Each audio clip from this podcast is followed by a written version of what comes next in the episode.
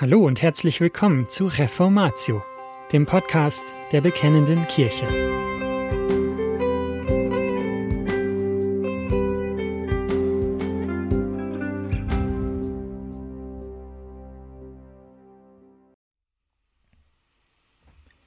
Die Reformation, die Deutschen und Johannes Calvin. Teil 1 Verfasst von Victor Dassonville, erschienen in Bekennende Kirche 36 aus dem März 2009 Gelesen von Jochen Klautke. Vorurteile und Mythen. Der Mann hinter dem Bild. Johannes Calvin kommt die zweifelhafte Ehre zu, häufig verleumdet worden zu sein. So häufig wie vielleicht kein anderer der anerkannten Reformatoren oder Protagonisten der Reformation im 16. Jahrhundert. Manchmal sogar aus den eigenen Reihen.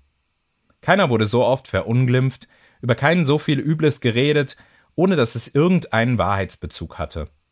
Sogar im elektronisch-digitalen Zeitalter, in der eine Informationsexplosion ungeahnten Ausmaßes stattfindet, werden noch immer jahrhundertealte, in der internationalen seriösen Geschichtsschreibung längst widerlegte Thesen und Behauptungen aufgegriffen, neu aufgewärmt und nicht zuletzt auf deutschen Webseiten und in deutschsprachigen Publikationen serviert.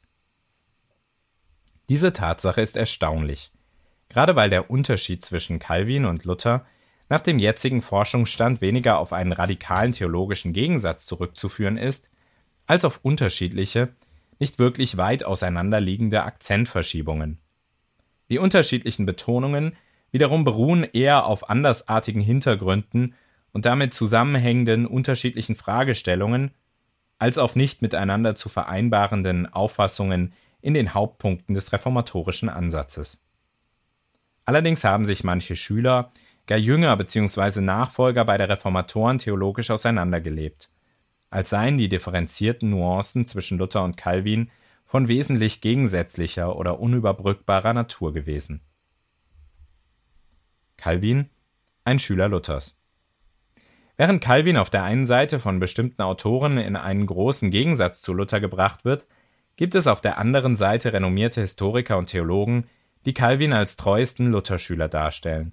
Vor allem im angelsächsischen Raum sowie in der aufkommenden Protestantismusbastion Korea, aber auch in Ländern wie Ungarn, den Niederlanden und Südafrika, wo Calvin freilich ein wenigstens ebenso bekannter Reformator wie Luther ist, wenn nicht sogar namhafter, wird der Gegensatz zwischen beiden keinesfalls so scharf wahrgenommen, wie es häufig noch in Deutschland der Fall ist. Die Rede ist eher von komplementären oder sich ergänzenden Rollen als von einander gegenüberstehenden Polen. Darüber hinaus ist zu bemerken, dass Calvin unter seinen kirchlichen Erben, den Reformierten, einen bescheidenen Platz einnimmt. Er stellt kein vergleichbares Heiligenbild dar, wie Luther innerhalb der lutherischen Theologie. Andererseits wurde Calvins Theologie für die reformierte Tradition normativer als Luthers Lehre für die lutherische Tradition. Treffen sich Luther und Calvin bei Augustinus? Wenn sich die Frage zum Verhältnis zwischen Luther und Calvin stellt, dann begegnet einem schon im Vorfeld die Tatsache, dass beide sich auf den Kirchenvater Augustinus berufen, beziehungsweise dass sich beide von ihm geprägt und beeinflusst wissen. Sowohl Luther als auch Calvin sehen die reformatorische Aufgabe ad fontes, also zurück zu den Quellen, als Aufforderung. Wie einst in der alten Kirche wollen sie der Heiligen Schrift als dem Wort Gottes den uneingeschränkten Vorrang zuerkennen. Wenn es um die Frage der Wahrheit bzw. des Wahrheitsanspruches geht, spricht Christus das letzte Wort. Das heißt, sein Wort, die Heilige Schrift, ist die oberste Autorität. In zweiter Linie aber ging es im Anliegen der Reformation auch um die Übereinstimmung mit der alten Kirche. Nicht die römisch-katholische Kirche sei die Fortsetzung der wahren Kirche in den Spuren der alten Kirche, sondern die Reformation in Anlehnung an Augustinus.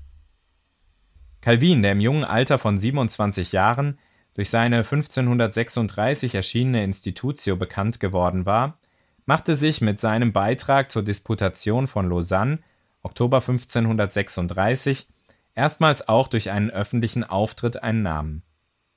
Während dieses Lausanner Disputs bezog er sich neben Tertullian und Chrysostomos häufig auf Augustinus.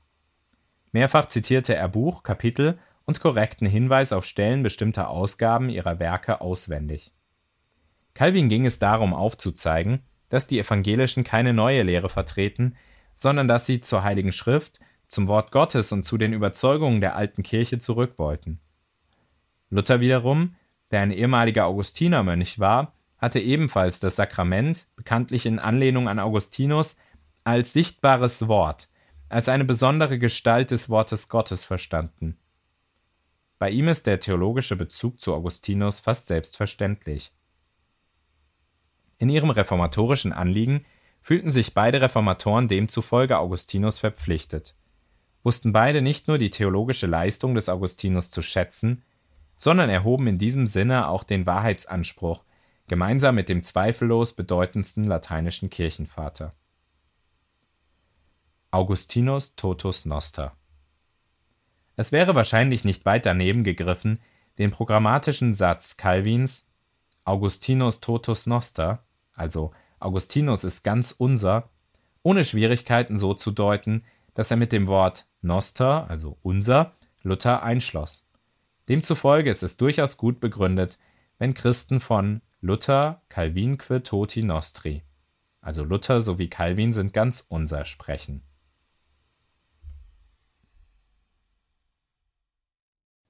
Und das war's schon wieder mit dieser Folge von Reformatio. Wenn Sie selbst eine Frage an uns haben, laden wir Sie herzlich dazu ein, uns diese zu schicken. Besuchen Sie uns unter www.bekennende-kirche.de/fragen und nutzen Sie das dortige Formular. Wir werden Ihnen darauf antworten und, so Gott will, Ihre Fragen klären. Außerdem können Sie auf der Seite der Bekennenden Kirche wie gewohnt die Beiträge aus der BK lesen, die Zeitschrift abonnieren und unsere Arbeit mit einer Spende unterstützen. Alle Links finden Sie auch in der Beschreibung dieser Folge des Podcasts. Wir bedanken uns fürs Zuhören, wünschen Ihnen Gottes Segen und sagen Tschüss. Bis zum nächsten Mal.